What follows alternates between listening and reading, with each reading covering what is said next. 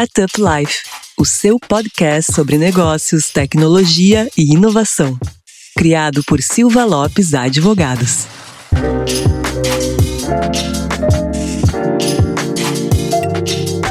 Fala galera, meu nome é Lion Lopes e está começando mais um Startup Life, o seu podcast sobre negócios, tecnologia e inovação. E, como sempre, está aqui comigo a Cristiane Serra, editora-chefe do Startup Life. Cris, qual que é o nosso assunto hoje? Olá, Lion, olá, ouvintes, olá, nosso convidado, que eu ainda não vou revelar quem é. Antes de mais nada, eu quero dar um recado importante. Não esqueça de acessar o portal startuplife.com.br para notícias e informações sobre o ecossistema e tudo mais que cerca ele. E também nos seguir no Instagram, StartupLifeOficial, seguir no Spotify ou na sua plataforma de streaming de preferência.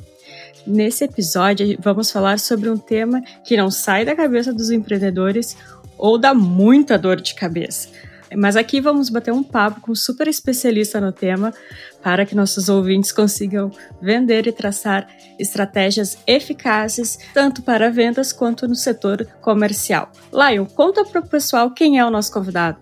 Isso mesmo, Cris. Então, para a gente falar sobre esse assunto que vendas circula toda a cabeça do empreendedor, então, não adianta tu ter um baita produto se tu não sabe vender esse baita produto. E para isso a gente chamou um expert na área que recentemente lançou um livro sobre a trajetória dele também. E, e, é uma das startups que é um marco dentro do ecossistema de Santa Catarina e vem crescendo aí a galope, né? E para isso é o Theo Orozco, que é o CEO da Exact Sales. Fala, Theo. Fala pessoal, tudo bem? Obrigado pelo convite, é um prazer estar aqui com vocês, falar um pouquinho sobre venda, sobre empreendedorismo, né? É, sobre startups. Eu acho que é, a Exact é minha segunda empresa é, e eu acho que a trajetória de, de qualquer empresa se define muito pela capacidade dela de, de vender, né? De se colocar no mercado. É, acho que vendas é o coração da startup, é onde faz ela de fato acontecer e onde prova questões como problem market fit, né, essa, essa aderência do teu problema, aderência da tua solução e por aí vai. E super legal, deixo aqui até uma frase, o, o não sei se, se todo mundo conhece, mas eu super indico o Mark Roberge, é o cara que um dos fundadores do HubSpot, hoje está na Harvard Business School, é, e ele fala que ele já viu muito produto bom é, não chegar a lugar nenhum porque não tinha um bom planejamento de venda, uma boa, uma boa estratégia de venda, assim como ele já viu muito produto merda chegar muito longe, né? Então. É verdade. É, e eu acho que é isso, assim, o, o, patinho feio, quando ele vende bem, você vai tendo a oportunidade de aprender, porque você tá lá na, na ponta, e transformar ele num, num, numa coisa muito melhor, muito mais bonita e passar muito rápido dos outros. Então, esse conceito de mínimo produto viável mesmo, de olhar muito rapidamente para produto, ter um, algo que já resolva, mas logo depois já está olhando para a venda e estruturando vendas e fazendo com que isso seja robusto, eu acho que é a base do crescimento do Vale do Silício, é a base do crescimento das maiores startups aqui no Brasil. E é muito legal poder falar sobre isso. É verdade, Theo. E tem uma frase tua que eu vi um, há um tempo atrás, acho que uns dois, três anos, um, uma palestra tua no Gramado Summit.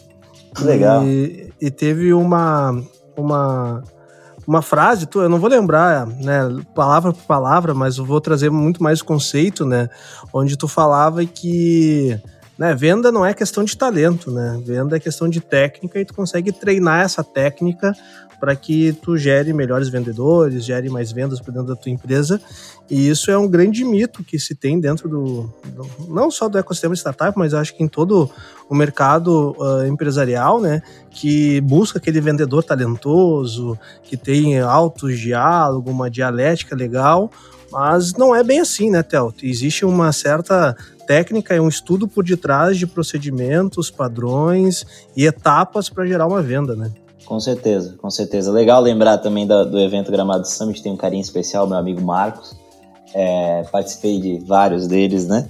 É, e assim, acho que o último, esse que você está se referindo, provavelmente é um que a, o título da palestra era Como Aprendi que Venda não é arte, é ciência, né? E com todo respeito à arte. Exatamente, é, exatamente. E, e eu acho que essa transformação ela tem ocorrido de maneira muito acelerada, sabe?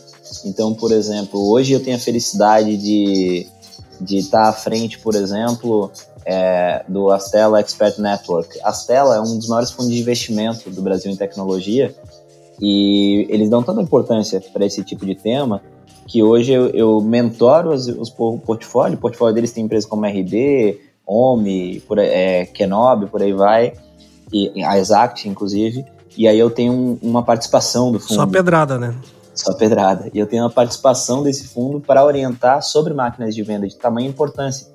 Então, assim, é... eu e mais outras três pessoas. Além disso, por exemplo, o, o curso do Gestão 4.0 Sales, que é do Thales Gomes, do Alfredo Soares e do Bruno Nadon, que me convidaram para tá uma das pessoas que está à frente desse curso de vendas, ele está explodindo, por exemplo. Está vendendo para caramba, as pessoas estão super. E, e, por que, que tem essa preocupação tão grande hoje, né? É, é isso que você falou é muito importante. Uma pessoa é, que ela tem facilidade de oratória, de comunicação, claro, ela, ela parte de um, de um, de uma, de um pressuposto, de, um, de uma, um lugar mais fácil de atingir os resultados. Mas se ela não tiver boa, boa terra, eu sempre falo assim, a melhor semente em terra infértil não gera nada. Então você, como empresa, tem que ser terra fértil para as boas sementes, né? Então, quando eu falo terra fértil, tem um capítulo do meu livro que eu falo que da combinação perfeita entre processos, ferramentas e pessoas. E eu acredito muito nisso, e venda deriva muito disso. A boa venda, a, quando a gente fala de boa venda, a gente busca replicabilidade, né? Então a gente, isso nos dá segurança, saber quanto, quanto vai vender, qual é a tua, capa, tua capacidade, onde estão os gargalos, né? Que é o elo fraco da tua corrente, para tu tratar ele e não tratar. Eu vejo muita gente tratando qualquer coisa em venda e aí acaba gerando também qualquer coisa de resultado, né? Então quando tá tendo problema, contrata vendedor. Quando tá tendo Sim. problema, é, traz lead, começa a fazer inbound marketing, enfim, faz o que está na moda, faz o, e, e, tudo, tudo em venda não existe verdade, existe, não existe bala de prata, existe o adequado. E quando a gente fala disso, é, eu acho que desenhar muito bem um processo adequado para o teu perfil de cliente, para tuas vias, eu sempre falo, o processo tem que respeitar o congestionamento das vias, por exemplo. Né? Então eu vejo gente assim, ai, ah, eu adoro é mandar e-mail, eu prefiro ler e-mail. Então eu vou fazer por e-mail. Só que todos os seus clientes estão fazendo isso. Então o teu, o teu, todos os teus concorrentes, perdão. Então teus clientes uhum. às vezes estão recebendo um caminhão de e-mail. Você acha mesmo que vai ser uma boa via? Ela está congestionada, né? Então por ali talvez não seja o caminho ideal. Então você tem que entender a via que está congestionada, a via que tem mais facilidade, o nível de aprofundamento que você precisa. Você não vai conseguir, talvez, por Instagram, por exemplo, dar o aprofundamento que você precisa para uma venda técnica, por exemplo. Então, assim, Sim é, é, tem uma série de fatores que determinam esse matching entre o tipo de estratégia que você vai ter e a via que você está. E isso é processo. Você vai desenhar o processo. Depois disso, você vai ter que fazer isso ser replicável, isso, isso ser escalável. E aí é ferramenta. Então o processo ele é a via, né? O processo é a estrada que você vai percorrer. Você pode percorrer numa estrada asfaltada num chão batido, né? um chão de terra. O, o, o, a ferramenta é o meio de transporte. Você pode fazer isso através de uma BMW, de uma Ferrari, ou através de uma charrete, né? Então, é, é, e realmente a grande maioria das empresas faz através de charrete. Né? Faz na mão, faz em Excel, faz em... Então você escolhe, né? E você não adianta ter o melhor carro com a melhor via e ter alguém que não sabe pilotar, né? Então aí você vai para o terceiro, que é trazer uma pessoa que tenha é, qualidades aderentes àquilo que você desenhou, enquanto uhum. processo, enquanto é, é, é, ferramenta e que você possa treinar, que seja que tenha, acho que uma das maiores características no, em vendas é esse coachability que está tão na moda, né? Essa habilidade de, de, de, aprender, de se adaptar, que a venda a, a, todo momento ela vai ter que mudar e ele vai ter que se adaptar a isso. Então a gente busca muito isso aqui dentro do Exact. Então mais do que eu acho que o vendedor ele tem que ter essa capacidade de adaptação e tem que ser organizado hoje, né? Então no passado o vendedor ele é, é, eu acho que hoje tem um, um, nível de comprometimento com aquilo que você fala, né? Então, se você disse que vai ligar às duas e liga às duas e meia, você não tem mais chance com esse cliente, por exemplo. Então, tem que ter uma organização. É, tem um, um, um, estudo do Ring Group, é um dos maiores grupos de estudo em venda é, americano. Ele fez um estudo com, com 100 dos maiores é, compradores e 100 dos maiores vendedores dos Estados Unidos. E foi muito interessante que os compradores, por exemplo, eles falaram que eles gostavam de comprar B2B, né, venda entre empresas, é, que eles gostavam de comprar de empresas que, que conversassem muito com eles. E os vendedores, por, por outro lado, também corroboraram quando eles falaram que para eles o mais importante das ferramentas do dia a dia deles era a agenda. A ferramenta mais importante que eles tinham. Por quê? Porque eles não podiam falhar com os clientes, eles precisavam conversar muito. Então, assim, é, eu acho que esse, esse compromisso de ser assertivo, tanto no, nos compromissos que tu firmou com o cliente, quanto no assunto que você vai tratar, né? Não tentar é, vender. Aquela época de vender areia no deserto passou, né? Então não se faz mais isso, né? Hoje em dia se vende areia na construção e água no deserto. Você vender areia no deserto, o cara sai falando para todo mundo mal do que você fez, e aí você tem uma detração gigantesca não consegue mais vender. Então, assim, é, a gente tem que mudar o mindset, mudar a forma de pensar, essas palavrinhas aí, mindset para vender livro, né? Então, assim, mudar a forma de pensar para que a gente evolua. E Theo, a gente nessa introdução a gente falou muito sobre conhecer o produto, conhecer o cliente, uh, ah, para conseguir identificar qual a estratégia mais eficaz e também qual que vai atender os objetivos do negócio. Então eu te pergunto quais são os principais tipos de venda e como entender o perfil comercial do negócio. Legal, legal, ótima pergunta porque a gente tem, é, quando a gente fala de adequação, né, e eu acho que o processo ele tem que ser adequado para cada empresa, a gente fala de algumas variáveis. Então, assim, uma variável que eu acho muito clara é o que a gente chama de LTV, né, o Lifetime Value. Que, que é essa variável? É quanto que tu ganha com a empresa durante todo o período de, de permanência dela contigo.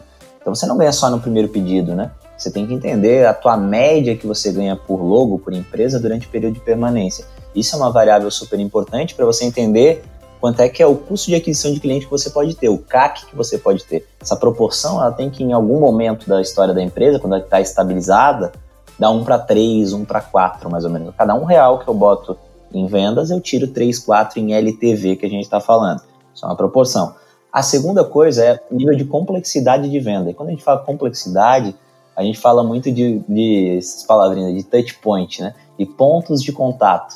Ou seja, quanto que eu tenho que ter de ponto de contato com esse meu, com o meu cliente para que ele feche? Quantas reuniões, amostras, orçamento unitário, quanto que envolve isso? Isso dá um nível de complexidade da tua venda.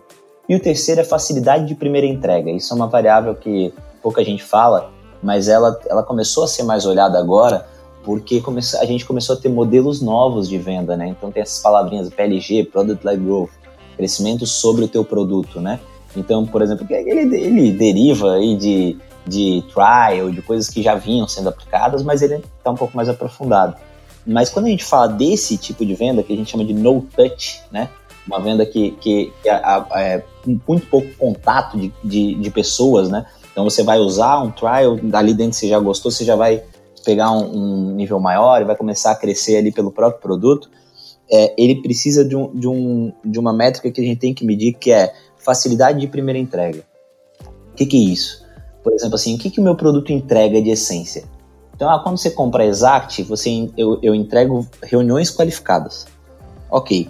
Para a reunião qualificada acontecer, o que, que é necessário? É necessário que você configure um filtro muito avançado. Esse filtro é necessário que ele tire as empresas que não vale a pena ter reunião e deixe avançar as que estão. É necessário que você tenha cadência de, de contato para e base de contato para que o pré-vendedor ligue, faça a ligação, extraia os dados. É complexo para trás. Então, assim, a minha primeira entrega, ela não é tão rápida, né? Então, eu não vou fazer isso e a minha primeira entrega vai vir em uma semana. Ah, não vai vir em três dias, em quatro dias. Então, se eu não tiver por trás explicando muito bem, treinando muito bem, implementando muito bem, a primeira entrega não vai chegar. E aí eu tenho uma desistência do cliente até a primeira entrega e ele não vai escalar. Então não adianta, daí eu vou ter métricas muito enganadoras, né? Eu vou começar a dizer assim, ah, 50 mil pessoas baixaram o meu software, só que quantos desses, migraram para a versão paga, por exemplo? Vai ser baixo. Então esse nível de primeira entrega define. A gente tem quatro tipos de, de vendas principais, tá? A Astela, quando ela fez o Astela Network, é, Expert Network, é, ela dividiu nesses quatro tipos e eu gosto muito dessa divisão, tá? Então, cada eu respondo a um tipo desse e cada um tem um especialista que eles chamaram para ser sócio deles. Então, o primeiro é o, o no touch que a gente estava falando agora. É essa venda com pouco contato. Então, ela, normalmente são tickets mais baixos, LTV bem baixo. A gente está falando de pouca fricção, né? Então é fácil de contratar, é fácil de entender e a primeira entrega é muito rápida. Então, é, é basicamente é isso. A gente tem o segundo grupo, que é o que eu respondo, que é o low and middle touch. Então, o que, que é? É quando você já começa a ter envolvimento com alguém. Quando começa a ter que ter uma pessoa para explicar alguma coisa. Então, o que, que é? A complexidade dá uma aumentadinha, o ticket já dá uma aumentadinha. Então, ele já vai estar tá pelo menos em 3 mil, 2.500 reais, já começamos a falar. 3.500 começa a justificar um middle touch, 2.000 começa a justificar um low touch, ou seja, low touch envolvimento de uma pessoa, middle touch já começa a ser duas, por exemplo. É, uhum. Uma para prospectar, uma para vender. Depois a gente vem para o high touch. O high touch ele é um tipo de venda quando você tem uma, outro, uma outra variável que é o. Hotel, tá, uma, uma, uma dúvida aqui. Quando tu fala no ticket médio ali, é no ticket médio de uma venda ou é o ticket médio de uma venda recorrente? É o lifetime value. Quando eu falei ticket ah, médio, o LTV. Mal. Exato. Tá bom, beleza. Tem toda a razão. Quando a gente fala do high touch, a gente fala de, de, de LTVs bem maiores e a gente fala de uma outra variável que eu não trouxe, que foi o addressable market fit, então mercado endereçável. Né? Qual é o número de empresas que você pode vender? Ele é menor no high touch, ele é muito pequeno. É, vou dar um exemplo, tá? Eu vendo para refinarias de petróleo, por exemplo. Sim, super nichado, né? Super nichado. Então, assim, eu não tenho muita margem para erro, você entendeu? Eu tenho, eu tenho que ser muito assertivo na minha prospecção. E aí eu tenho que construir. Aí entra a solution selling, por exemplo. Eu vou na base, vou construindo essa solução lá dentro para que eu chegue uma solução. Aí o, o, o LTV tem que ser gigante para isso fazer sentido, até porque se ele não for gigante, tem, às vezes eu vou conversar com a empresa que fala assim: não, mas cara, o meu LTV é baixo e eu tenho esse mercado aqui. Eu olho o addressable market fit, esse mercado endereçável é baixo também. Eu falo, então você não tem um bom negócio, né? Sim. Você tem, tem um problema de negócio. Porque você vai esbarrar numa, num limite, né? Se, se o mercado endereçável é muito pequeno, o que você consegue extrair, que é o LTV, é muito pequeno, então você nunca vai ter uma empresa realmente rentável, realmente. É, não é nem rentável, escalável seria a palavra mais adequada. Ela pode ser rentável para uma pessoa, né? Sempre fala, ninguém precisa ter a empresa é, ninguém precisa ter um unicórnio, né? Isso não é. Isso tem mudado bastante esse conceito, até, né? Uh, até um parênteses aqui, Theo falando, a gente está falando aqui sobre várias métricas, né? Tem, a gente teve um episódio para a galera que está boiando um pouco sobre o que é LTV, o que é CAC.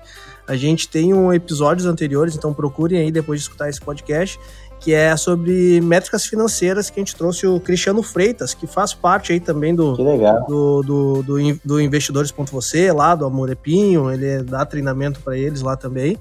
E, então fica a dica aí. E sobre essa questão que o Theo tava começando a falar, agora eu interrompi ele, desculpa, Theo. Que isso, que isso, fica à vontade.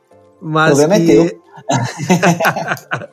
Mas essa, essa questão que tu tava comentando, né, que não é, não é toda startup que tem que ser tem que ser uh, um unicórnio, né? Isso a gente comentou bastante nos dois anteriores a esse episódio, onde a gente falou sobre o futuro do ecossistema de startups. A gente trouxe o Gustavo Goldschmidt, que é CEO da, do Super Player, e o Bruno Peroni também, que foi uh, fundador da UOL Aceleradora, Sim. Semente de Negócios, um, um, uns caras muito. uma trajetória aí de cerca de 10 anos dentro do ecossistema. A gente estava comentando isso e, e, esse assunto chegou, Theo. A gente falar, cara, uh, cada vez mais, principalmente nessa pandemia, a gente viu que faz muito mais sentido ter uma empresa, uma startup profitable, né? E do que tu ficar numa busca desenfreada de se tornar um unicórnio um modelo de negócio que tu não consegue virar a chave tão fácil, né? Eu, eu acho que existem métricas que te indicam se você tem essa possibilidade, né? Uma delas é o addressable market fit, a outra é, é, é que é esse mercado endereçável. A, a outra, por exemplo, é, é o teu o, o, o tamanho, a aderência geográfica, vamos dizer assim, do teu problema, né? Então do, do, do do teu problem market fit, desse teu do, do, do problema endereçável que você está é, resolvendo, vamos dizer assim. A combinação de fatores como essas te indicam se tu pode. Por exemplo, a Exact hoje tem convicção de que pode ser um unicórnio. Então, é, no nosso no nosso radar, obviamente, tá, tá o sonho grande, tá sem o unicórnio. Ah, se a gente errar, vamos dizer, é, o bom disso é que se você erra, você ainda continua sendo muito grande, né? Então Sim. tem essa, essa grande vantagem. É o famoso se mira na lua, tu acerta pelo menos o céu. É, né? é, exato, exato. Mas não são todas as empresas e, e isso traz, obviamente, né, é, Lion, é, uma, uma complexidade grande, né? eu mostro muito no livro isso. No livro eu trago, trago exemplos de empresas pequenas e grandes, até porque eu tinha uma empresa de serviço antes da de software, e a de serviço eu nunca pensei nisso. É, essa me mostrou essa possibilidade, né? Eu vendi a empresa de serviço, que é, fomos uma das maiores de design do Brasil, vendi. Super premiada, né, Theo? Sim, ganhamos sete vezes, se eu não me engano, o Oscar do Design Brasileiro, uma vez esse prêmio do Salão do Automóvel de Detroit. Tínhamos grandes nomes na carteira, né? É, vendi, vivi aquele, aquele universo, mas ali eu nunca pensei em ser unicórnio, né? Ali não fazia sentido. E, e hoje, hoje é, são outros 500. Eu jogo um jogo, só que esse jogo ele te traz muita complexidade, né? É como uma criança, quando você começa a crescer, um braço fica maior que o outro. Você cresceu muito rápido, sabe? Sabe aquele sim, menino sim. que. É meio desajuntado ainda, assim, né? Exato, exato. E aí tem uma área que tá mais robusta, uma área tá menos. Você começa, pô, a Exact em cinco anos, cinco anos e meio, saiu de zero para um milhão e meio de recorrência, saiu de, de zero para quase 300 pessoas de colaborador, é, quase mais de 10 mil usuários. Cara, isso te gera uma série de, de desgastes é, que são naturais, sabe, do crescimento. Eu acho que o grande ponto é tu ser muito transparente, assim, ok, faz parte, eu tenho acertado muito mais que errei, e o erro faz parte. Eu acho que uma das mud grandes mudanças do, do, do, ecossistema que eu acho muito positivo é, é as, as, empresas começarem a admitir seus erros, sabe? Então, ah, errei, faz parte, errei, vou aprender com ele. Fala abertamente sobre teu erro, assim. Eu acho que isso não... O livro, ele é muito sobre isso, sabe? Ele fala abertamente sobre erros e acertos. Eu acho que é, quando o ecossistema inteiro fica mais fortalecido, todo mundo fica mais fortalecido. Então eu, eu vejo muito dessa maneira. E eu vejo que quando você aprende também com a empresa que está mirando nas estrelas, vamos dizer assim, é, mesmo que você não queira mirar as, as, estrelas, você queira ser menor, eu acho que lá tem muito aprendizado porque ele está vivendo um. É como um time do Brasil olhar e se embasar na Champions League. Vamos dizer assim, sim, né? Sim. Então, assim, lá ele não vai ser o cara da Champions League. Só que ele, tem, ele vai se embasar em alguns, algumas estratégias que estão sendo usadas lá, porque lá é a meca do que está acontecendo. É como no Brasil a gente tem que olhar para os Estados Unidos, é a meca da, das vendas quando a gente fala, é a meca do empreendedorismo. A gente tem que correr muito atrás ali ainda, né? A gente começou muito depois. Eu não acho que a gente está atrás em termos de timing, tá? Porque a gente começou muito depois deles a olhar para isso. Só que a gente tem Sim. dificuldades culturais muito, muito, muito, muito fortes, né? No Brasil, se tem um erro de quebra, isso é horrível, né? Então, no Brasil, a, a, as empresas normalmente elas limitam seu potencial não por esses fatores técnicos que a gente está falando, mas pelo medo. Então, assim, a, o medo de, de apostar tudo num, numa cesta. Então, eu vejo empreendedores, às vezes, que têm baita ideia, baita ideia, botando, tendo duas, três empresas, e eu falo, cara, não, pega essa tua baita ideia, foca nela, se for para tu quebrar, quebra nela e depois tu vai para outra, né? Porque senão tu limita o potencial de todas. Por exemplo, o foco. Eu tenho no livro um capítulo dedicado só ao foco mostrando situações onde, onde ele te traz benefícios extremamente tangíveis. E, e eu acho que, que a gente tem muito evoluir como ecossistema de empreendedorismo. O que, que aconteceu no Brasil, na minha visão, antes de eu falar do quarto, a quarta divisão lá que, que eu estava falando antes, é, é que a gente é, teve uma época em que ser empreendedor era, era feio, né? Você falava, ah, abrir uma empresa, o cara foi demitido, não passou no concurso, né? É, era assim. O tio, aquele da família que era concurseiro, era o que era admirado, né? O empreendedor é, é o que sobrou. Principalmente ainda assim, de falar de vendedor, daí era. Aí é pior ainda. A, o estigma era pior ainda, né, cara? É, com uma espécie de plano B, né? Ah, não deu certo, então vai empreender.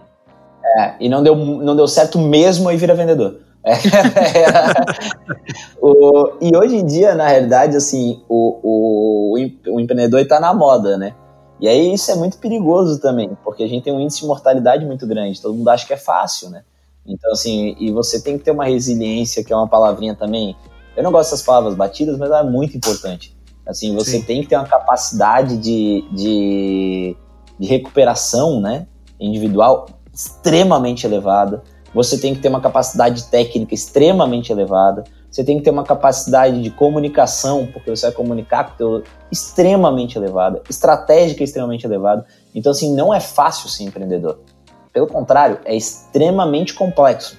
Então, você tem que se preparar muito. E eu acho que a nossa cultura é uma cultura é, ainda fechada. Estão é, começando a surgir. A meu, meu intuito quando eu escrevi o livro foi esse: compartilhar, compartilhar erros, acertos, para que a gente possa evoluir o nível de empreendedorismo. Não que eu seja. É, ah, mas não, é que eu vivi erros e acertos e eu estou compartilhando.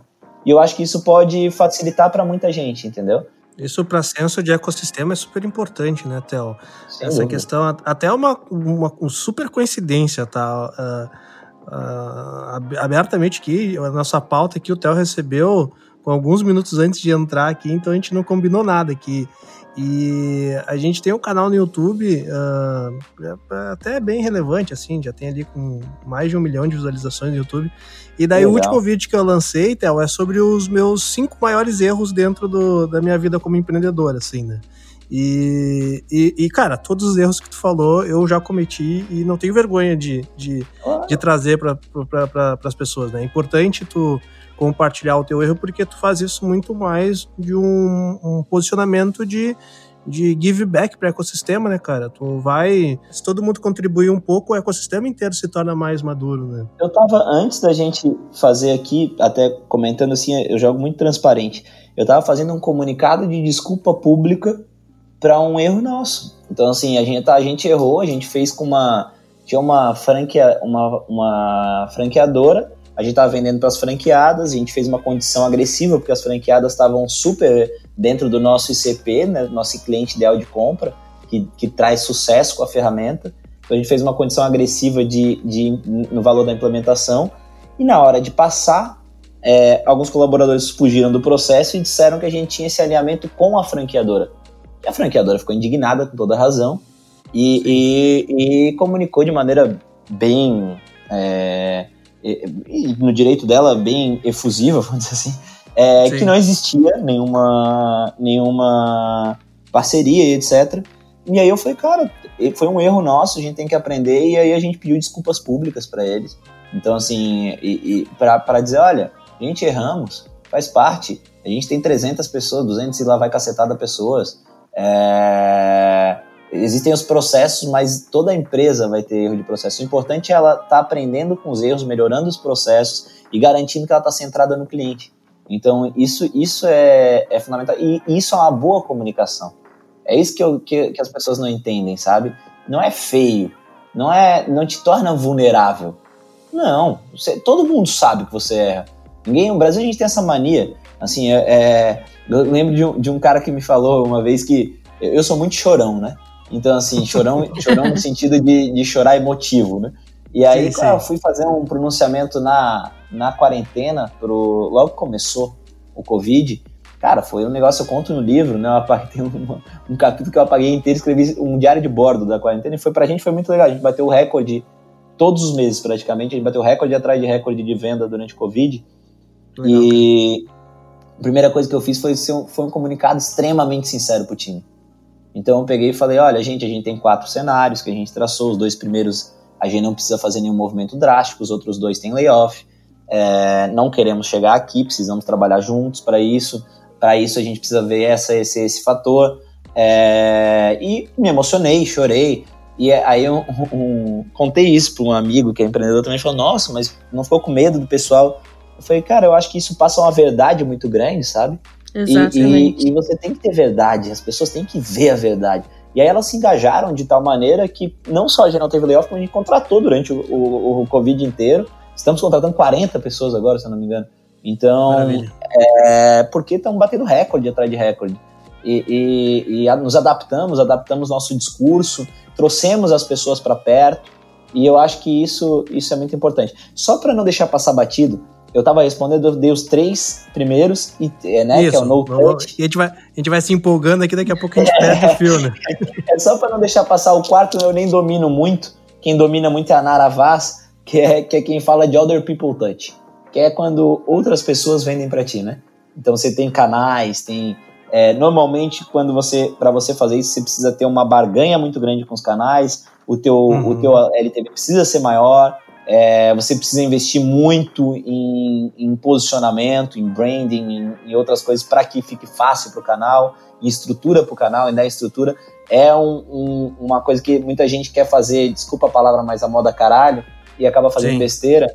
E normalmente não é a tua primeira adjacência que a gente fala. Uma empresa não inicia por canais, com raríssimas exceções, tá? É muito mais um final de jornada, né? Quando tu falou, tem que ter branding forte para os outros quererem vender o teu produto e, e ser fácil para eles venderem o teu produto, né? Exatamente isso. E ser vantajoso para eles, né? Senão tu vai ficar vantajoso, lá escondido numa, escondido numa carteira que o cara nem mostra, né? Porque não te, só te representa normalmente, ele representa outros.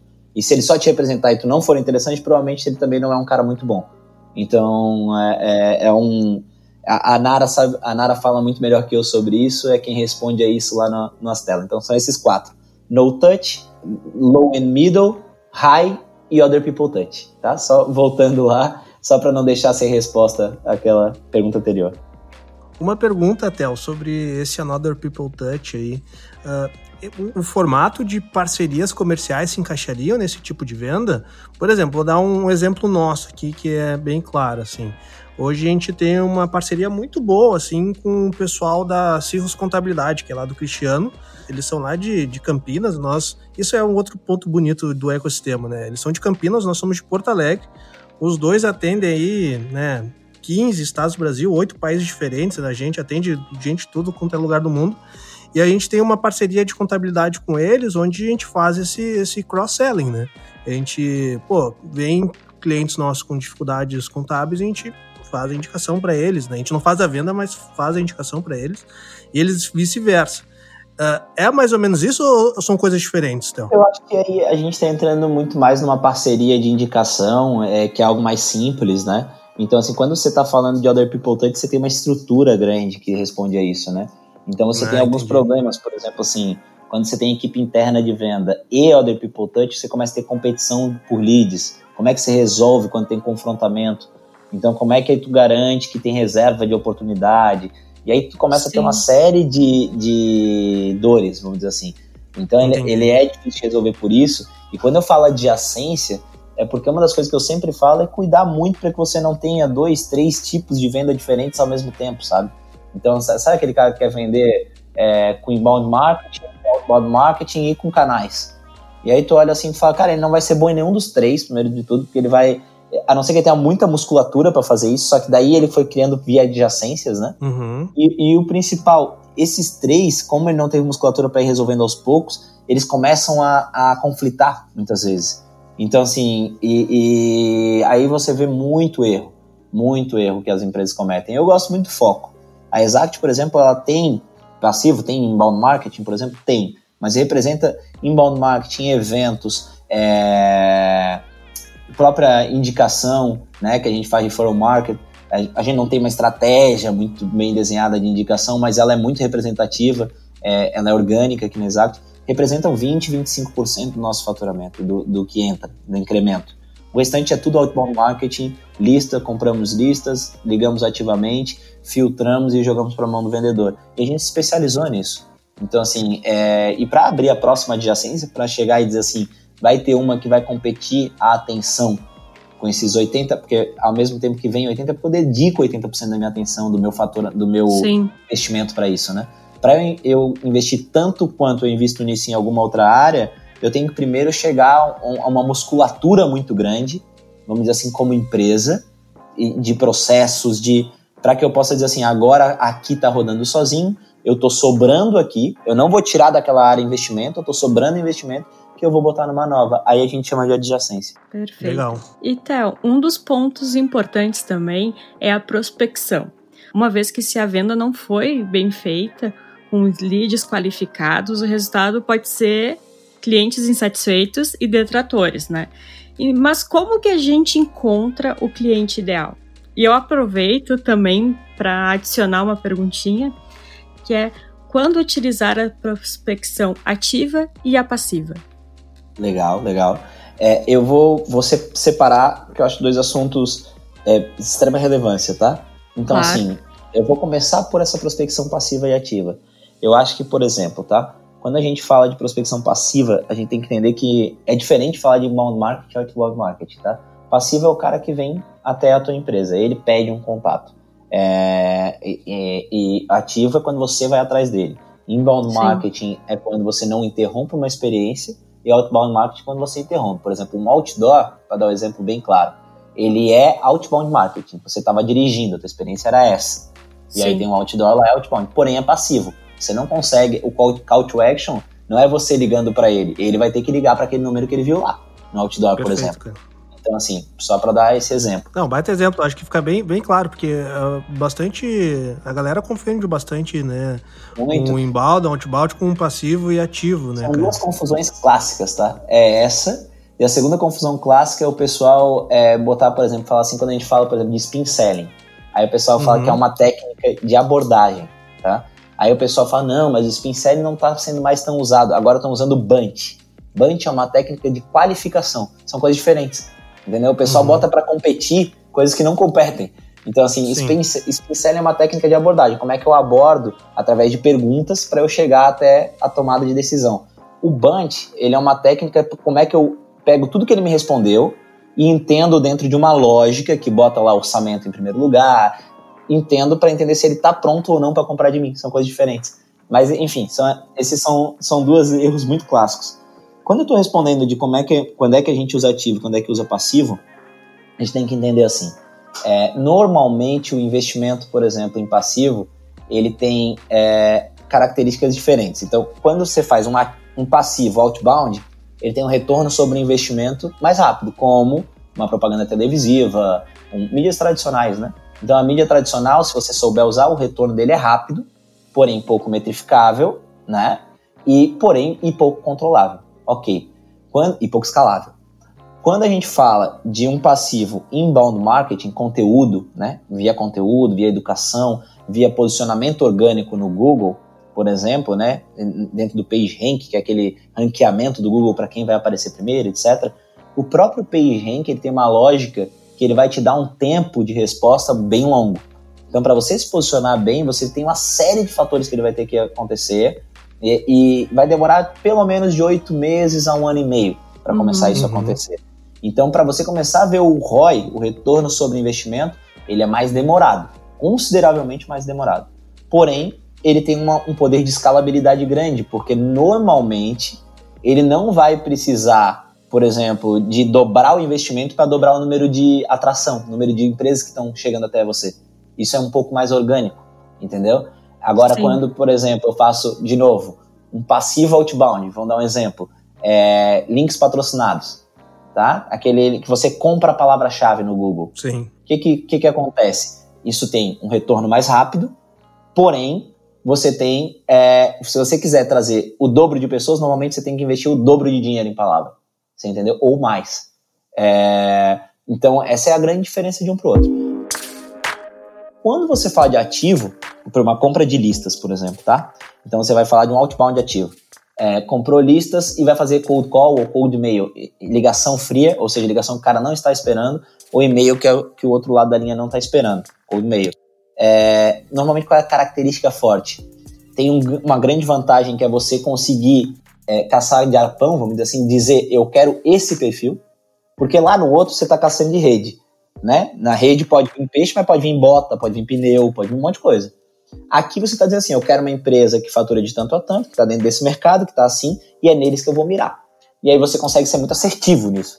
O retorno sobre investimento é muito rápido, porém, você precisa ter muito mais esforço, as conversões são menores de tentativa até um cara qualificado para fazer a reunião, depois ela, ela fica igual, de, de qualificação de reunião para venda, se você tiver um bom processo de qualificação.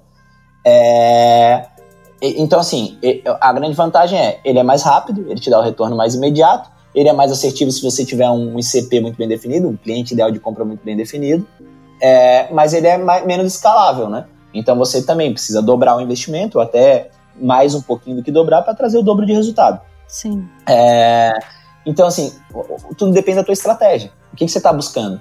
Na Exact, a gente estava muito no início, a gente estava buscando crescer rapidamente, a gente estava buscando, entendendo que ainda tinha espaço para dobrar resultados sem necessariamente ter que dobrar investimento, porque as nossas conversões iam melhorar conforme o produto melhorasse. Então a gente entendeu que tinha uma série de variáveis que ainda a gente ainda podia trabalhar bem em cima e começamos pelo ativo outbound. E, e até hoje ele nos traz um crescimento extremamente significativo e a tese se provou. Hoje a gente não precisa dobrar o investimento para trazer o dobro porque a gente consegue trabalhar nas conversões, que tinham muito ainda para melhorar. Então, é, é, é, é um exemplo para responder aquela pergunta. Vamos para a segunda pergunta, né? Que é como é que É... Como encontrar o cliente ideal. Exato. E eu acho que essa pergunta ela, ela é muito, muito importante, que eu vejo muita empresa, por exemplo, eu, eu gosto de, eu tenho um outro capítulo do meu livro que eu falo sobre, eu não gosto do termo máquina de venda. Eu acho que máquina de venda parece que tu resolve tudo resolvendo uma máquina, né? Eu gosto de chão de fábrica, linha de, linha de produção de venda. Você não tem que resolver uma, você tem várias máquinas para resolver. Você tem que achar o teu gargalo, qual é a máquina que é o teu elo fraco. Não, então não adianta eu resolver aquela máquina que está produzindo mais, né? Tem muita gente que, pô, você tem uma atração de leads boa já, já chega muita gente, lead é potencial cliente. Aí o que, que o cara faz? Vai lá e quer aumentar isso. Só que o problema dele não está aqui. O problema dele é que a conversão é baixa, por exemplo. Ou que ele está trazendo é, é, é, leads que não são bons para o pro processo como um todo. E aí ele está chovendo molhado. Então eu entendo que assim, é uma linha de produção, você tem várias máquinas, você tem que cuidar de cada máquina e do SLA de transição de passagem de bastão de uma máquina para outra. Como é que vai passar aquele bastão adiante? Isso é, é, a forma mais fácil de resolver. Então, assim, eu vejo muita gente respondendo a pergunta. Um dos grandes problemas é a pessoa que bota plástico no início da máquina e espera que saia a garrafa de vidro, né? Então, assim, bota um insumo e espera que saia uma coisa totalmente diferente lá na ponta. E, e isso é um grande problema. Como é que a gente faz para entender que insumo tem que colocar? Normalmente, para empresas que já estão um pouco mais na frente, é o lookalike. O que é o lookalike? Pô, vamos entender a base de sucesso que teve com o nosso produto. Eu posso entender sucesso como a base que eu consegui vender, é um ponto um, step 1 um de sucesso. E eu posso entender como o cara que conseguiu ter um ótimo resultado com o meu produto, que é o, mais, que é o ideal, é a empresa que estão mais maduras. Uhum. Então, assim, a Exact faz isso hoje a gente entende qual é a empresa que teve sucesso com o nosso produto e busca imputar e comprar listas de empresas similares a essa. Entendeu? Então, assim. Sim, perfeito. É, isso é lookalike. Eu estou espelhando base. Ah, mas eu não, nunca vendi, eu não tenho. Aí eu vou te dizer que normalmente você vai definir um ICP baseado em estudo de, de similares, vamos dizer assim. O que, que, que, que as empresas similares às tuas ou concorrentes, hoje o portfólio delas está em que lado? Normalmente elas já tiveram esse período e já fizeram um pouco disso. E aí você vai testar teses, né? Você vai botar para dentro, vai testar teses para que você entenda se é ou não é. Eu sempre falo que tem outra coisa que me incomoda muito, é que quando a gente faz esse lookalike, é, normalmente quando você fala de, de low and middle touch ou high touch, é, que a gente explicou lá atrás, né? É, a gente está falando de empresas que não é simplesmente você dizer assim, ó, ah, ela fatura de tanto a tanto e é dessa região, ou desse KNAI isso não é suficiente para você dizer que ela é uma empresa boa para você atender. Você precisa ir profundamente. Você precisa entender, às vezes, questões técnicas, questões situacionais, questões se, se de fato aquela dor ali é uma dor ou é um problema, né? Porque a gente tem essa grande diferença, né? Sim. Então, assim, tem muita gente que, que não entende essa diferença, né? Por exemplo, eu posso estar aqui com uma, uma roupa toda rasgada, mas só está indo minha voz eu tenho um problema, mas não tenho uma dor, eu não preciso trocar de roupa agora. Perfeito. Então, é, é, as pessoas, quando, quando vendem, elas têm que procurar a dor, o que incomoda, que o cara tem que mudar agora. Isso é muito mais fácil de vender quando você acha essa dor.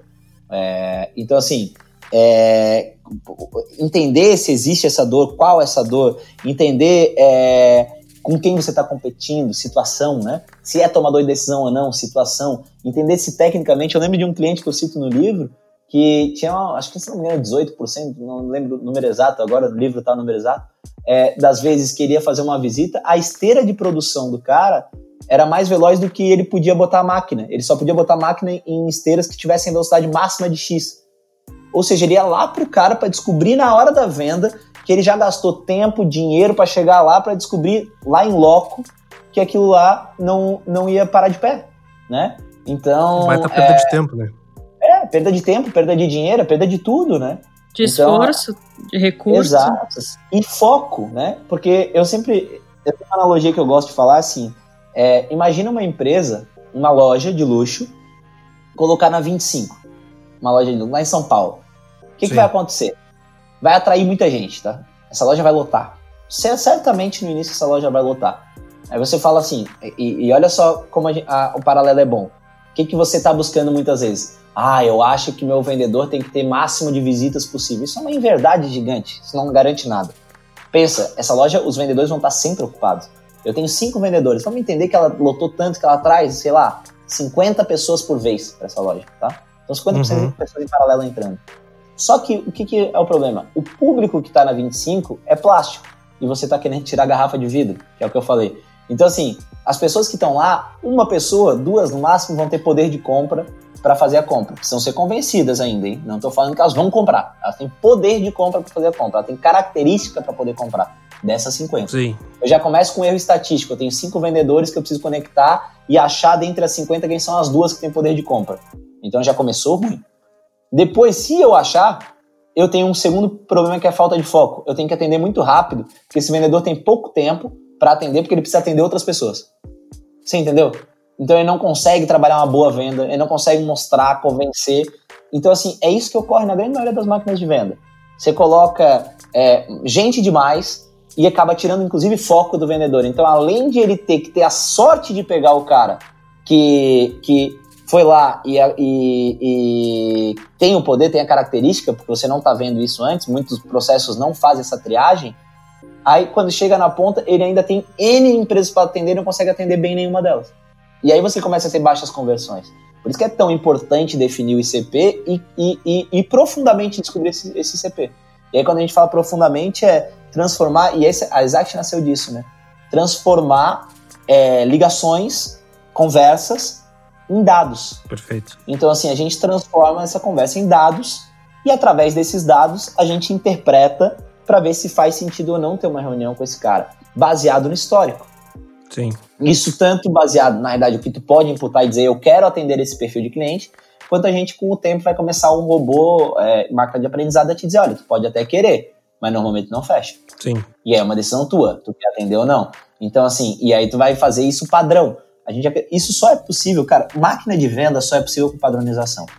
Não é possível máquina de venda é, dependendo do Messi. Não é possível dependendo de um cara genial. Sim. Você pode até ter, assim, tem gente que quer resolver, ah, eu quero resolver minhas vendas contratando um cara genial. Você pode até conseguir resolver, tá? O problema é tu escalar. Problema é tu conseguir aumentar. Sim. Porque aí vai precisar de outro cara genial, de outro cara genial. É, porque senão tu tem um gargalo só dentro da tua operação, né? Tu vai querer concentrar todas as boas vendas para esse cara, mas esse cara não tem capacidade de atender todo mundo. Daí a solução é tu contratar outras pessoas, que no final não é uma solução, né? E, e, assim, ó, hoje a Exact atende as maiores empresas do Brasil, né? E quando a gente chega em boa parte delas, tem um 80-20 muito claro. 20% dos vendedores respondem 80% do resultado. O que, que isso quer dizer? Aí tem uma, uma métrica que é o delta de homogeneidade. Esse delta de homogeneidade, que é o comparativo entre os melhores desempenhos e os piores, ele é gigante. Ou seja, tu tá precisando dar um monte de tiro para acertar um, você entendeu? Sim. Então, assim, você precisa de genialidade. E tem um outro pro problema. Elas conseguiram chegar lá, porque elas têm capital para chegar lá. Quando a empresa está começando, vamos dizer que tu achou um cara genial, tá? Uhum. E aí tu tá tentando achar o segundo, tentando achar o segundo, tentando achar o segundo. Só que esse cara genial, o que, que aconteceu? Ele não, tu tá no início da empresa, ele começou a dizer, cara, eu sou genial, essa empresa depende de mim, todo mundo entra aqui e não consegue fazer. Então, ou eles triplicam o meu salário, por exemplo, ou eu vou sair. E tu tá ferrado se ele sair. Ficar refém do vendedor, né, cara? Exato. E é muito comum isso acontecer, tá? E tem um cenário ainda pior que eu já vi acontecer bastante, que é esse cara, a empresa achava que ele era o Superman. Então o que que acontecia? Ele prospecta, ele vende e ele atende a carteira. Aí quando ele sai, ele ainda leva a tua carteira inteira com ele. Sim, claro, porque a empresa é do cara, exatamente. É. Então assim, é uma grande cagada, sabe?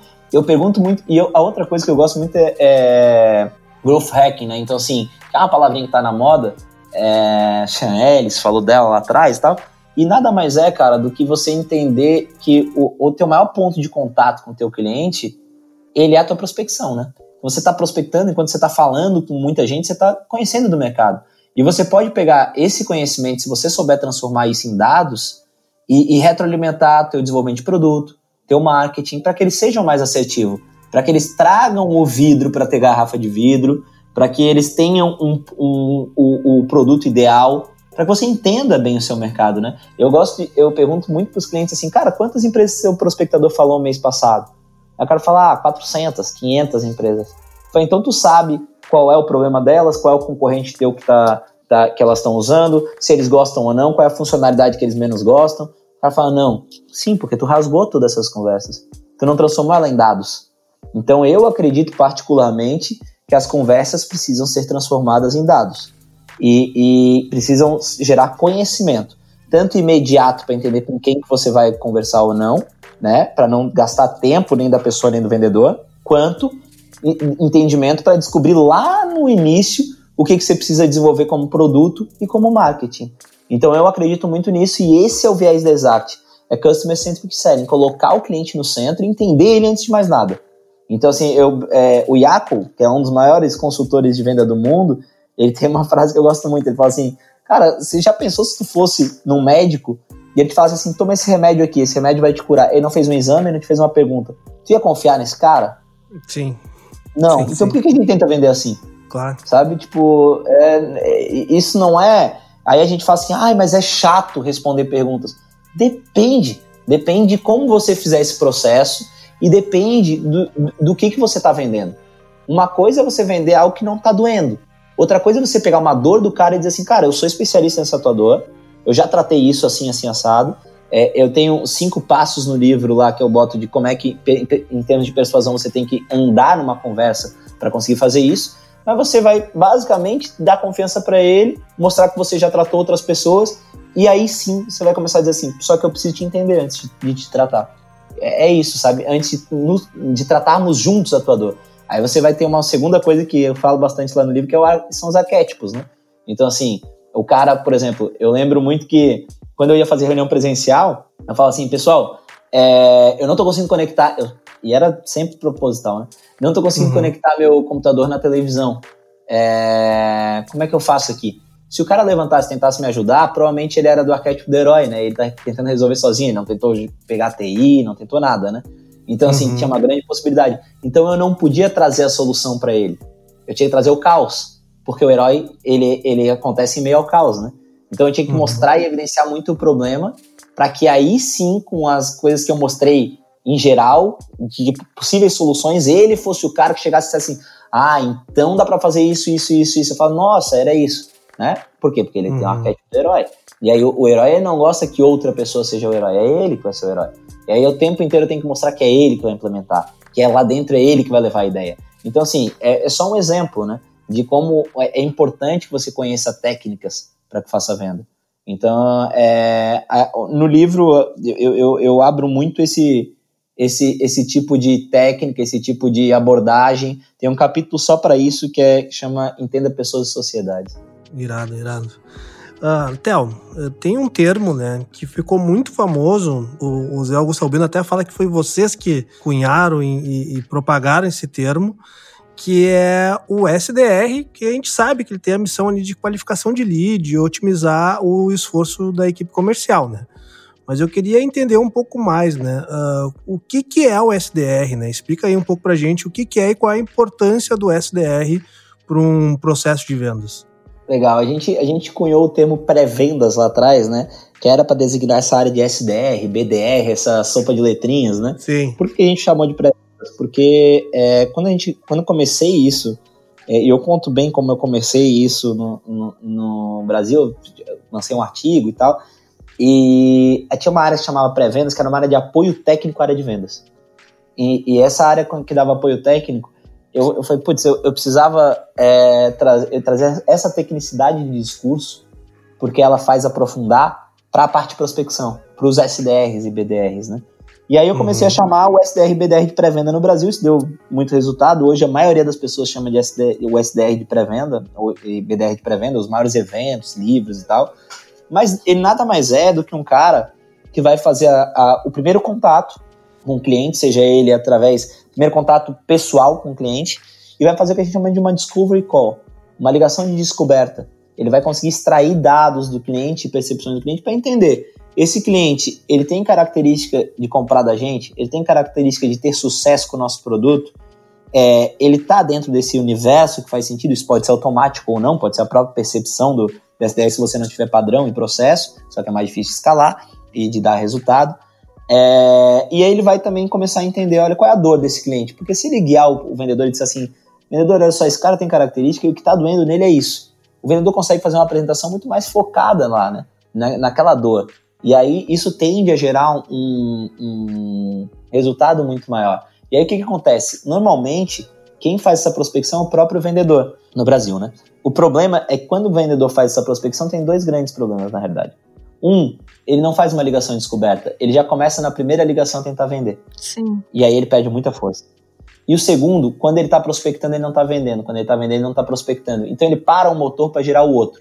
E aí eu vou te perguntar: conhecendo vendedores, qual que tu acha que é o motor que ele prioriza? É de venda, venda né? A venda. Então, assim, na maioria é das comissão, vezes. Ele prioriza a comissão. Exato. E, e, ele não entende, muitas vezes, que ele só vai ter venda se ele mantiver a prospecção ativa. Então, é, porque senão ele vai acabar, vai ficar sem insumo, né? Então vamos olhar como um chão de fábrica de novo.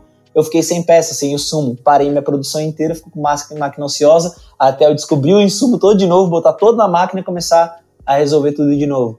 Então, assim, você começa a criar sazonalidades dentro do teu próprio processo. Isso é terrível. Então, é, o SDR ele é esse responsável por trazer o insumo correto, trazer o vidro para sair garrafa de vidro e, e trazer na quantidade necessária para que saia sempre lá no final o número X de garrafa de vidro, né? Então esse, é, esse é a grande incumbência dele, vamos dizer assim. Tá certo, então. Theo, outra coisa importante é também educar o cliente. Né? A gente entende a dor dele, consegue construir estratégias de solução para resolver o problema dele, mas ele também, a gente também tem que dar um, um apoio, digamos assim, para que ele consiga sozinho perceber que a solução oferecida é a melhor para suas dores. Mas como que a gente cria essas soluções eficazes para essa educação do cliente? Legal, legal. É, eu acho que é, esse entender sozinho, eu discordo. Eu acho que a gente, como vendedor é, consultivo, eu acho que você tem a missão de, de mostrar para ele, de educar ele, é, de muitas vezes é, trazer é, e levar ele a percepções, né? É, em, em, guiar ele até, até uma, uma percepção, vamos dizer assim. Eu, eu vejo que, que é papel do, do vendedor fazer isso. Eu vejo que o papel do vendedor é conectar um problema com uma solução. E quando você conecta, é, não é o cara descobrir essa solução muitas vezes. Claro, você vai fazer, eu, eu brinco que assim, é, você vai induzir essa descoberta. É, aí é, eu concordo contigo, ele vai acabar descobrindo, mas é uma indução, né? Você vai induzir essa descoberta, você vai é, é, guiar ele para onde você quer. E esse é o, é o, verdadeiro papel do vendedor. Só que você só vai fazer isso, por isso que eu gosto muito de persuasão, e persuasão é muito mal interpretada, né? Porque as pessoas falam, nossa, mas não quero persuadir o meu cliente. Mas eh, depois que você descobriu que ele tem o. Se você for responsável e descobrir que de, de fato existe o cliente, souber que você tem a solução, persuadir nada mais é que mostrar para ele isso que você já enxergou, né? Então, da maneira mais rápida possível e mais é, eficaz possível. Quando a gente fala de educação, ela, ela é um conceito um pouco mais amplo, né? Então, assim, você vai ter que enraizar algumas coisas. Eu, eu, eu na Exact, por exemplo, eu muitas vezes eu enraizo os conceitos depois que ele já comprou. Ele comprou, ele entendeu que ele precisa, só que ele não sabe o, o, o, o vamos dizer assim, o, o, aprofundado sobre tudo aquilo. E aí eu consigo mostrar isso ao longo da implementação, ao longo da, do que ele está usando. É, existem conceitos de educação em empresas que investem muito em tentar educar ele antes disso. Eu acho que o grande, o, o grande ponto que precisa ficar muito na cabeça de quem faz esse tipo de estratégia é que quando o cliente se educa sozinho, a tua chance de ter falha de comunicação do que tu queria transmitir e o que ele entendeu, ela é muito grande. Então é necessário um alinhamento muito grande também. Então se ele se educou sozinho e comprou o, seu, o teu produto, sempre pensa, na minha visão, e isso é uma estratégia que eu sou, acho muito legal também, eu, é aquilo que eu falei, não existe certo ou errado, existe o adequado, é, é, sempre pensa que se ele, ele foi lá e ele se educou, vamos dizer assim, tu contou com a educação dele, é, antes de começar a atender ele, alinha para ver se o que ele entendeu sobre a educação que foi fornecida a ele realmente é aquilo que você queria comunicar. Porque aí mora um problema gigantesco. Assim, ó, é muito comum. Imagina um, um texto, um podcast como esse que seja que a gente está é, aquilo que eu estou falando e é o que a pessoa está interpretando pode ser algo muito distinto. Eu conto no livro um caso que eu, eu falei sobre a Ferrari, né? Essa brincadeira de é, eu falando de ICP, eu falei assim, olha, é, eu adoraria comprar uma Ferrari, mas óbvio que é um exemplo, eu nem, nem sou um cara de carros, por exemplo. Mas eu falei, eu adoraria comprar uma Ferrari. O problema é se eu chegar numa loja para comprar uma Ferrari, é, eu tenho uma questão que eu não estou no ICP. Eu não tenho condições é, financeiras, nem eu, eu tenho. O Brasil tem, nem tem estradas para isso, eu não tenho nem garagem para botar essa Ferrari. né? Então, assim, garagem Sim. adequada. Eu não tenho nem roupa para ir comprar essa Ferrari. Não, não, não tenho nem roupa para comprar Ferrari. E aí, quando eu falei isso, olha só o poder de, de, de como é difícil educar, né? Aí uma pessoa ligou para a empresa e perguntou para o nosso colaborador: e aí, o Theo já conseguiu comprar aquela Ferrari que ele está querendo? tipo assim, dizendo que eu tinha sido muito boçal. Então, assim, você entendeu? É, hoje, a interpretação textual, a interpretação é, em termos de comunicação, ela é muito falha no Brasil. E não só no Brasil, no mundo como um todo. Ela gera discussões homéricas, né? Então, assim, você contar que a pessoa se educou, você precisa garantir. Porque senão você vai ter um grande risco na, na prestação de serviço ou, ou, na entrega do produto.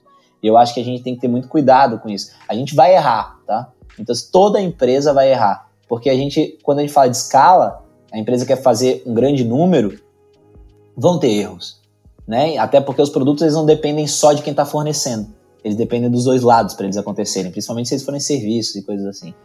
É, porém, quando você consegue ter muita alinhamento, né, muita conversa antes, conversa de alinhamento, conversa, se não teve conversa antes, conversa no, antes de começar a entregar e etc, tu diminui muito as chances de erro.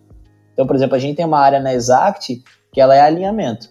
O cara fechou, antes de começar o projeto, alguém vai te ligar e vai dizer: olha, vamos tentar entender aqui o que você comprou e ver se você entendeu bem. E aí a gente vai, vai pegar, ah, pô, mas. É, mas a gente vai alinhar, a gente vai ver. Se ele não entendeu bem, ele achou que ele estava comprando outra coisa, a gente devolve o dinheiro e não começa o projeto. Já aconteceu algumas vezes. Porque durante um processo de venda, isso que tem alguém explicando, né? Durante um processo de venda, existe muita questão de interpretação do que foi falado.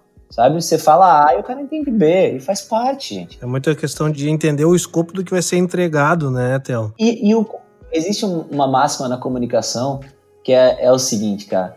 Eu vou comunicar uma coisa. A tua realidade vai trazer uma interpretação e a realidade da crise vai trazer outra interpretação sobre a mesma coisa que eu comuniquei. Porque é, existe um, um conceito que é atenção seletiva, né? E aí, aí interpretação é seletiva você, você seleciona aquilo que você quer ouvir. Eu lembro que eu fiz um post esses dias no LinkedIn para falar uma coisa e a pessoa entrou em outra, completamente diferente. Assim, não tinha nada a ver com o que eu estava querendo propor naquele post. E eu lia, relia e falava, meu Deus, de onde a pessoa tirou isso? e, e, e, ok, é um tema que pode ser relevante, mas aonde que está essa interpretação? Por quê?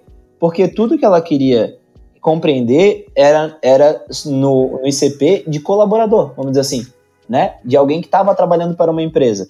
Então eu escrevi toda uma coisa que, que sobre um, um, um, uma perspectiva, onde assim, se ela lesse bem, ela percebia que não tinha nada de, de agressivo para quem que era colaborador de qualquer empresa. Só que ela pe, pe, pescou uma frase, tirou do contexto, botou no universidade de colaborador e achou um absurdo. Teve uma análise enviesada, né? Exato, isso acontece muito. Então, assim, em vendas isso é muito mais comum do que a gente imagina. Não sei se era, se era exatamente essa pergunta, Cris, é, mas assim, eu, eu, eu acho que é, é, é, por aí, assim, a gente tem que buscar conversar muito, na minha opinião, sempre que possível. Eu concordo muito contigo, acho. E é realmente essa questão de interpretações pode gerar muitos, uh, digamos, desafios, né? ao longo da trajetória. E a gente vê isso não só em vendas, a gente vê como um todo. Enquanto tu estava dando os exemplos, eu fiquei pensando nas redes sociais. Uh, até quando, tipo, redes sociais, por exemplo, nós, nos nossos perfis pessoais, quando compartilhamos algumas coisas, outras pessoas entendem de outra maneira e aquilo pode gerar uma, uh, gerar uma bola de neve. Sem dúvida. E é isso, é preciso conversar muito e essa conversa, uh, como tu disse, transparente, ela traz um, uma autoridade para a empresa, né, Théo? Perfeito, perfeito. Eu fiquei pensando no Google, eu fiquei pensando, meu Deus, quanto produto o Google já lançou que não deu certo, e daí a gente tem o Google Plus aí, entre eles. E ele e não perdeu a autoridade, ele assumiu, ó, né, não deu certo, estamos descontinuando. Sem dúvida e continua sendo uma das maiores e empresas. Faz parte. E eu acho que isso torna ele muito maior, sabe? Tipo, é, é, isso que. É, é, é, quando eu lancei o livro, muita gente, assim, quem leu, né? é, logo de início, que ele. O que acontece? Ele acabou de ser lançado, né? Chegou, vai chegar nas, nas livrarias agora, ele tá no site da editora. Felizmente a gente tem. Provavelmente vai sair entre os mais vendidos antes de chegar na editora, foi bem legal. A Olha aí, que maravilha. Sucesso, hein? Aí, coisa boa, né? E só que quando eu lancei, assim, que as primeiras pessoas que leram foram pessoas selecionadas, né, antes mesmo de ser impresso. Sim. Essa nossa, tá muito legal, mas tu não tem medo de abrir tanto, assim. assim tô abrindo números, tô abrindo os erros, né, principalmente. Eu falei, cara, que, qual é a empresa que não erra? Sim. Sabe, tipo, o importante é, é, é o aprendizado a partir do que, que a gente fez a partir daquilo ali. Exato. Né? Então, acho que esse é o grande ponto, assim. E, e é isso, você deu um exemplo, por exemplo, eu conto um caso que a gente descontinuou um produto de um produto que foi sucesso de venda. O erro foi estratégico. E, e, é isso, assim, a empresa tem que ter coragem de fazer as coisas, né? Claro, faz parte do arco de amadurecimento, né, Théo? Sem dúvida. E humaniza a empresa também, né? Porque, afinal, a empresa é feita de pessoas e as pessoas erram também, né? Exato, exato. Mas, Théo, eu quero fazer aqui uh, as últimas três, três perguntas para ti. Até pra gente ficar aqui dentro do horário e eu sei que tu é um cara bem ocupado, então a gente não vai te segurar muito também. E uh, seria uma primeira pergunta que eu teria para ti aqui. É, as três perguntas que eu vou fazer já vou trazer para você ir pensando, mas seria sobre inside sales, gestão de equipe de vendas e playbook de vendas. E daí, por que, que eu faço essa pergunta aí? Por que, que eu estou re relacionando essas três, tá? Com inside sales, né? Uh, vou deixar para você explicar mais, mas agora com essa época de, de, de, pandemia, todo mundo home office cresceu bastante em todos os, os mercados, né?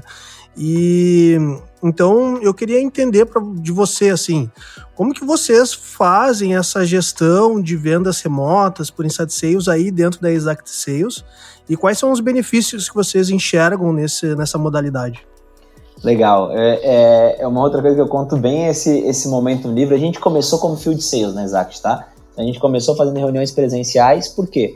Field sales ele te dá uma conversão melhor é, e, e, a gente precisava naquele momento trazer gente. Era esse o nosso objetivo. A gente não estava olhando muito custo de aquisição de cliente e tal.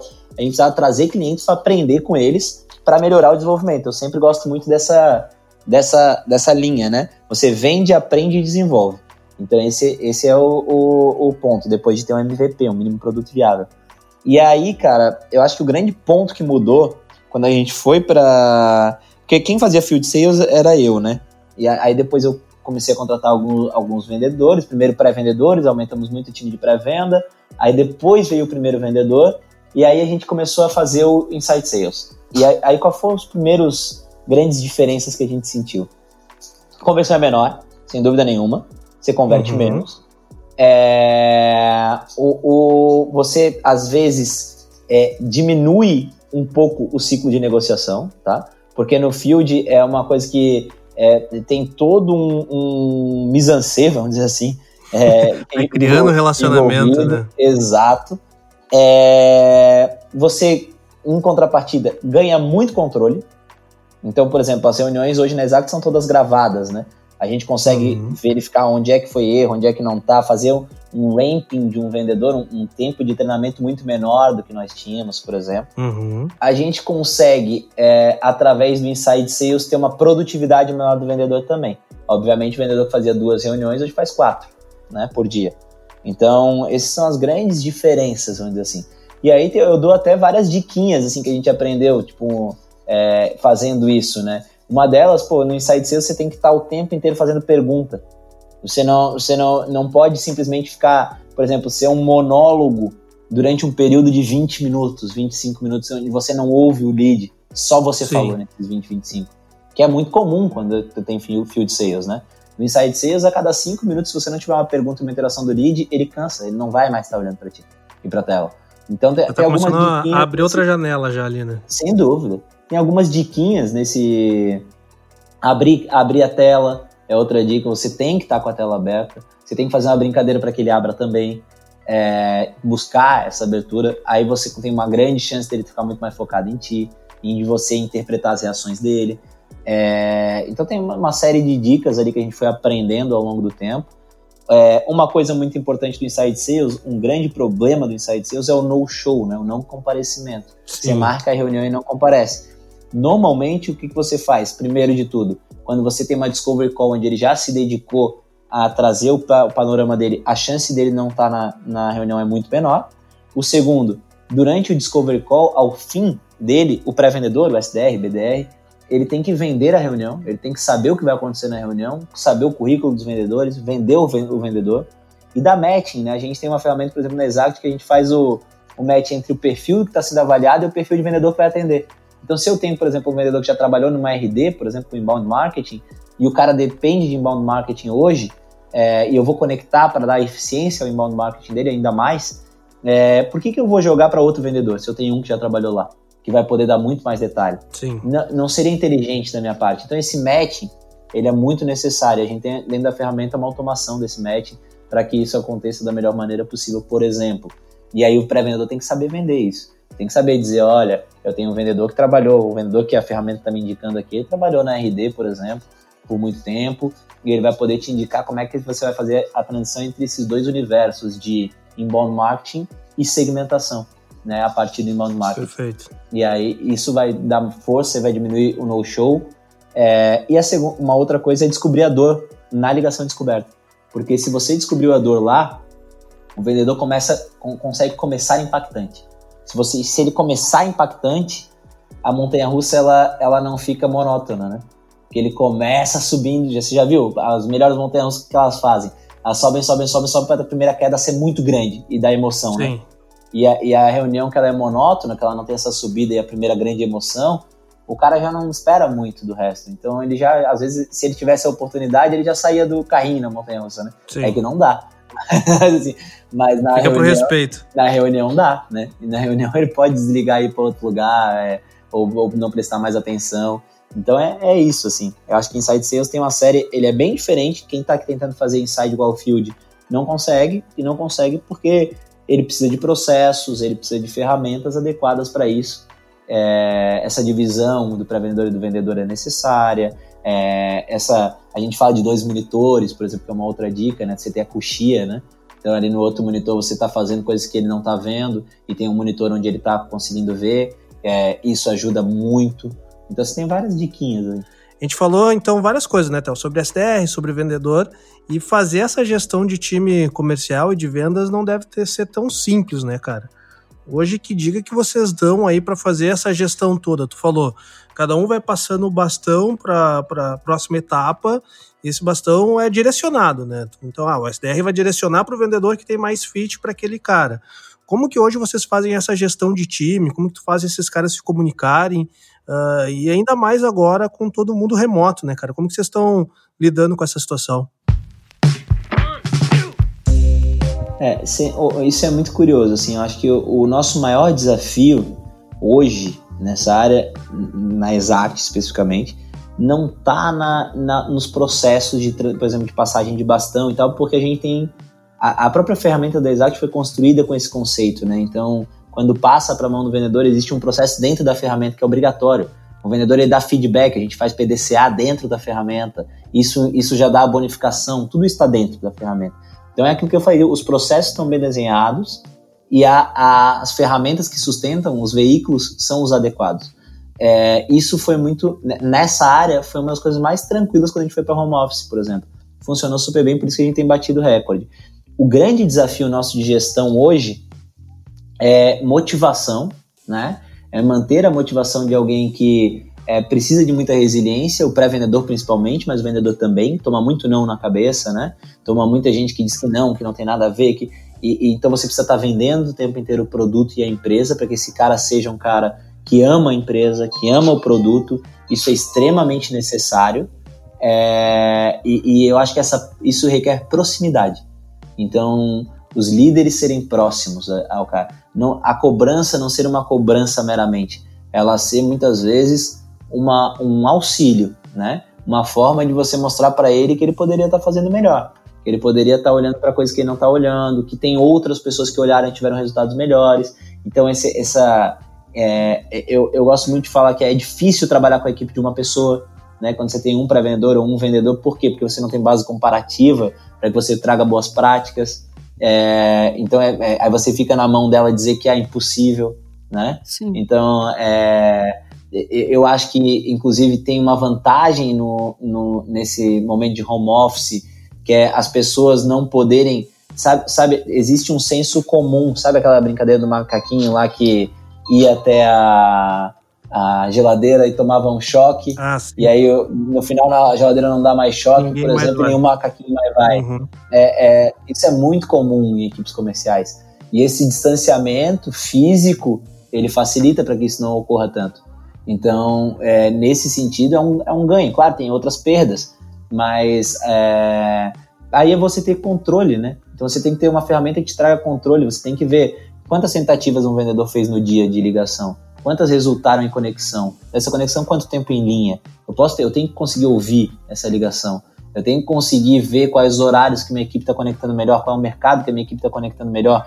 Tudo isso é a ferramenta que você escolher tem que possibilitar que isso aconteça, né? E você tem que ter processos para que quando você verifique isso, você consiga mudar a prática, né? Então a gente sempre fala que é o, é o estratégico tático operacional. Se você viu lá no operacional que tem uma questão, você vai lá, sobe até o estratégico para mudar, para depois descer, para e, e isso é necessário.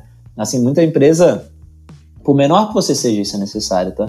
Então, a, a, as ideias, elas têm que ter esse, esse andamento operacional, tático, estratégico e vice-versa, porque senão elas sempre ficam desvinculadas, sabe? O, o, dono da empresa quer que aconteça uma coisa, lá na ponta está sendo feito outra, ele nem está sabendo, é, ele só está acompanhando. E, cara, é muito comum isso acontecer. Então, quando você documenta, quando você cria processos, muita gente é avessa a processos no Brasil. O americano, é uma grande diferença dele para a gente além de, do, do não medo de quebrar, eu acho que isso é fundamental, ele tem muito mais coragem que a gente, e ele investe muito mais, ele é muito mais focado, é, ele é mais criativo, viu? A gente é muito mais criativo. É, mas ele, ele tem uma característica que eu acho muito forte, que é ele é totalmente aderente a processos. O brasileiro, se você disser para ele assim, cara, você tem que. Essa peça aqui, você tem que balançar ela cinco vezes antes de passar adiante. Na segunda vez que ele tá fazendo, ele já não tá mais balançando, já tá passando adiante, que ele achou uma idiotice de balançar cinco vezes. Aí ele descobre, já. lá no final, começa a dar uma merda no produto, precisa, precisava daquelas cinco vezes. E tu não sabe onde é que tá, porque tu não tem processo. O gerente também não era um cara que acompanhava muito, e ele não tá nem vendo que o cara não tá balançando cinco vezes. Sim. O americano, cara, se ele achar que ele tá fazendo uma idiotice, ele vai chegar pro gerente e falar assim: cara, tem certeza que é preciso balançar cinco vezes? Será que eu já não posso tentar aqui passar duas, três peças sem balançar cinco vezes e a gente vê lá no final se não, se não dá o mesmo resultado? Porque daí eu vou ganhar tempo.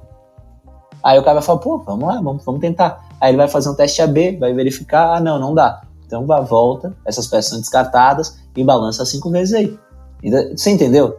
É, é, isso, isso é muito importante. E, Theo, um recurso que é fundamental nesses processos é o playbook.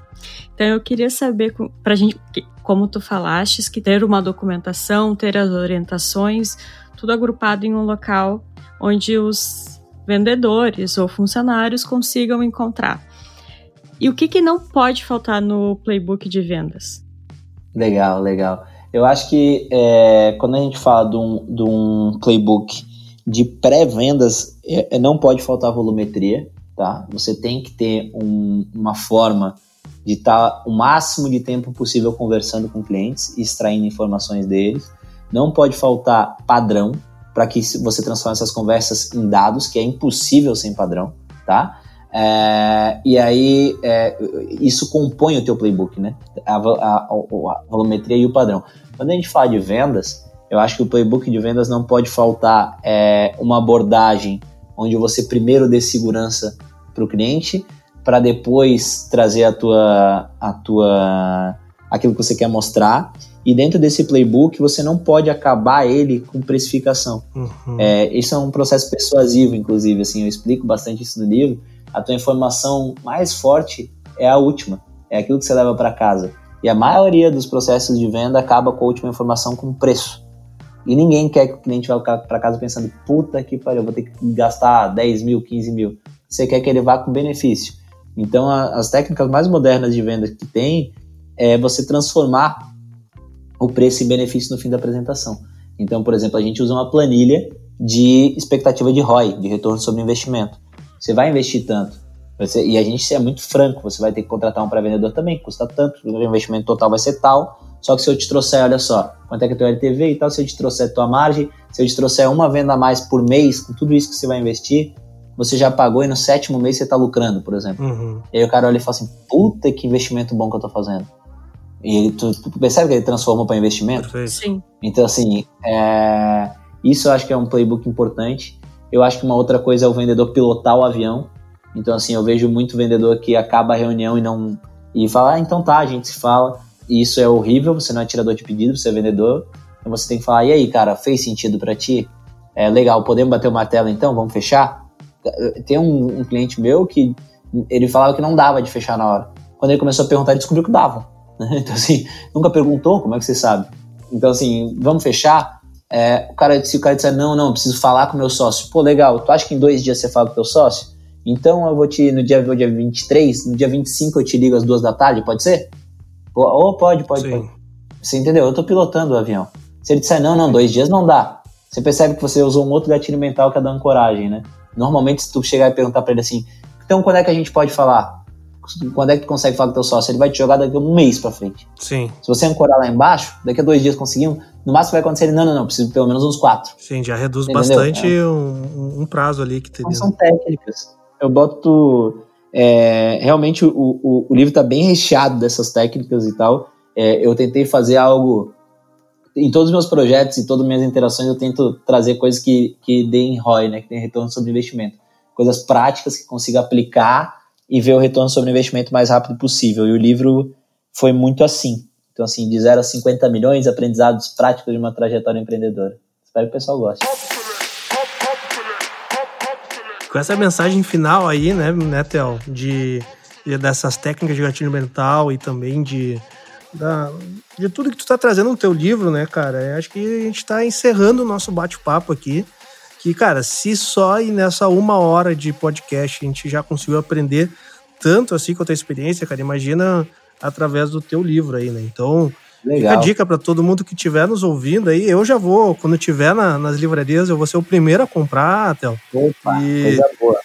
E, e, vou, e, e, vou pedir aqui algo que, que não vai ser todo mundo que vai conseguir. Mas, cara, eu vou, eu quero comprar e quero uma dedicatória tua. Então, quando. vai ser um prazer. Quando passar tudo isso daí, ou a gente se esbarrar em algum evento, em algum. Quando eu for para Santa Catarina também, a gente se esbarrar. Se não, cara, eu mando aí pro Sedex pra tua casa, tu faz uma dedicatória e oh, me manda de volta. Vai ser eu um prazer exato. Eu endosso o pedido. Opa, coisa boa. Eu tô também frequentemente em Porto Alegre, minha família é daí, né? E a gente combina, sem dúvida nenhuma. Assim, quem quiser também acompanhar, eu boto muita coisa no LinkedIn, no Instagram, até o Orosco. Fiquem à vontade para conversar, para trazer é, feedbacks. Eu acho que quem lê o livro, eu estou pedindo muito para as pessoas me darem feedbacks, não só positivos, mas coisas que acham que poderiam ser melhor, porque é, eu acho que a gente tem que aprender com os projetos. Então, botei um projeto, tô, adorei ele, tô lendo, tô acabando de ler ele de novo. Legal. e os feedbacks até agora têm sido muito positivos, mas eu tenho sempre aberto. Então, para todo mundo quiser trazer feedback, fica à vontade, porque que seja o primeiro de muitos, que eu possa compartilhar muito ainda, porque eu tô só no início da trajetória. Eu acho que tomara que tenha o de 50 a 1 bi.